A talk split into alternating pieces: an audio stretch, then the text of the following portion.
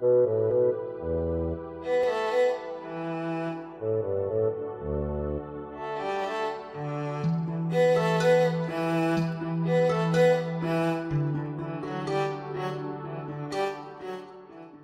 buen día, hoy es 16 de mayo del 2021 y para mí es una bendición poder compartir con ustedes la reflexión del día de hoy que estaremos considerando los textos de Hechos 1 del 1 al 11, Salmo 47, Efesios 1 del 15 al 23, Marcos 16, eh, bueno, el Evangelio de Marcos 16 eh, del versículo 15 al 20 no antes eh, seguiremos orando y prendiendo esta vela por lo que está pasando en nuestro mundo, en la India, con los, contra los palestinos, tanto bombardeo y matanzas, con lo que pasó en la Ciudad de México, en la línea 12 y todo lo que, lo que estamos pasando, nos unimos también al dolor de la tierra y al clamor del cielo y que Dios traiga paz y consuelo a todas, a todas nuestras hermanas y hermanos.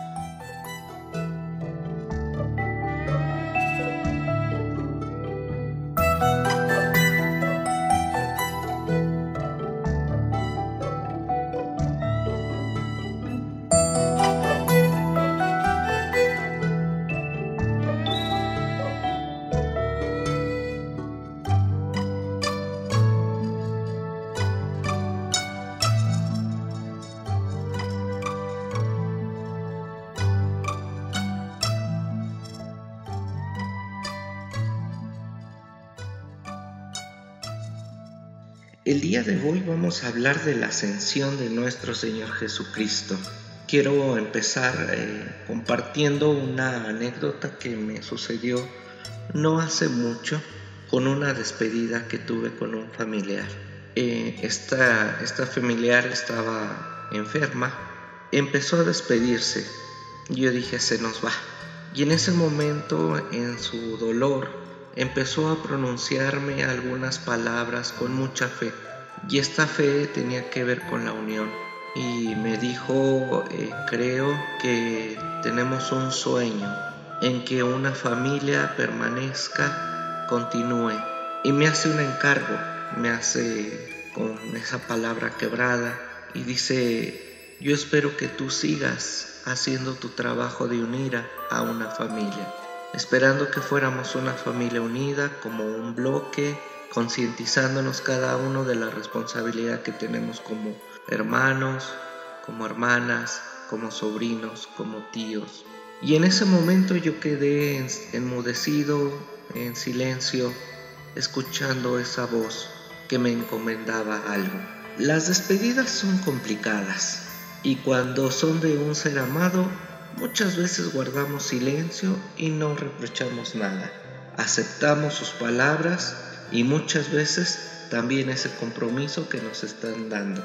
la lectura de hoy nos habla precisamente de la ascensión de Jesús y este Jesús se despide en cierta manera de sus discípulos. Este pasaje quiero dividirlo en dos partes.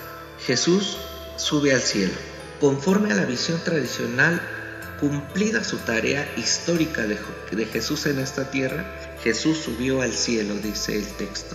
Está sentado a la diestra o a la derecha de Dios Padre, así el pionero de la vida abre un camino, traza una línea de vida, descubre y ofrece a la humanidad y comparte la humanidad de Dios y Dios comparte la divinidad al hombre.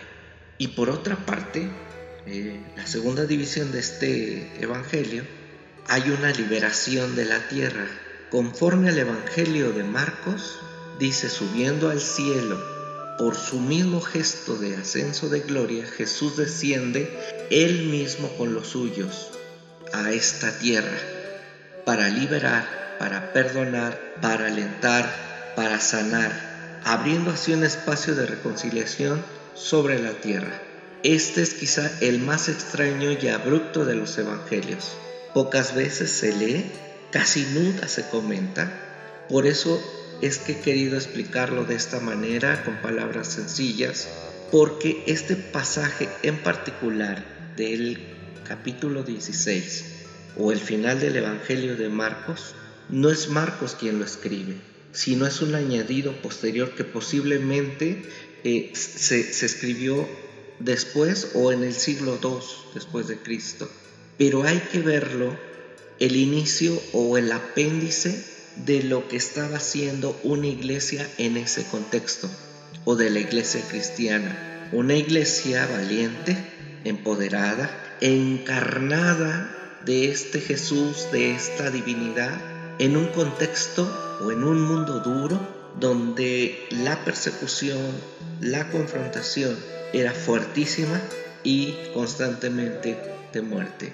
El día de hoy quiero decirles que no es tanto el riesgo de que miremos hacia arriba como, como en aquel momento sus discípulos tenían mucha tendencia de mirar hacia arriba cuando este Jesús estaba ascendiendo o los mismos salmos dicen alzaré mis ojos a los montes. Aquí Jesús nos está diciendo otra cosa. ¿Por qué siguen mirando al cielo? A Dios no lo descubrimos entre las nubes o entre las estrellas. Lo descubriremos o lo descubrimos presente en nuestra propia tierra. Las apariciones vienen de aquí y abajo, porque no hay diferencia o no hay división entre cielo y tierra. El cielo y la tierra se han juntado, los cielos se abrieron y de ahí vino el Salvador, vino el que trae el derecho humano, descendió el que vino a traernos paz y ahora sube para unir entre el cielo y la tierra la redención.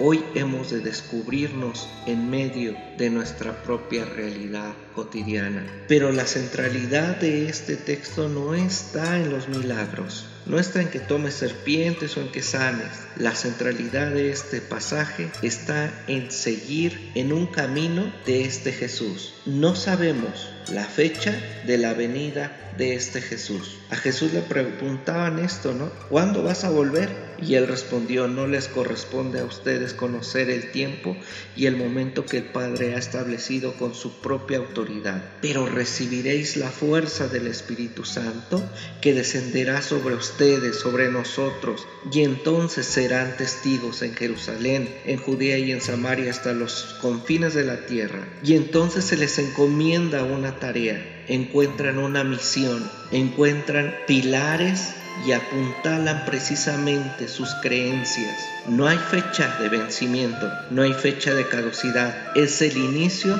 de una misión, de una nueva visión. Es mirarnos a los ojos, mirar nuestros rostros, mirar y trascender juntos entre el cielo y la tierra, aunque no sepamos cuándo nos toca a nosotros marcharnos, aunque nosotros no sabamos cuándo nos toca partir, pero que podamos caminar en vida comunitaria, porque hoy se nos ha dejado en esa despedida un gran legado y ustedes han recibido el poder del Espíritu Santo. Dios, amor, nos bendiga.